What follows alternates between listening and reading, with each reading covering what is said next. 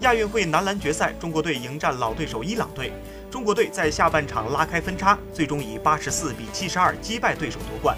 时隔八年，重新夺回了亚运会冠军，并且在亚洲范围再一次实现了称霸。虽然嘴上说着不插话，但姚明在决赛中还是忍不住点拨了一下周琦和王哲林，而这也恰巧被电视镜头所捕捉到。同样的，那也是一份信任。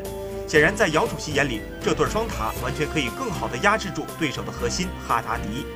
有意思的是，中医决战半场休息，两队同走一个门回各自更衣室。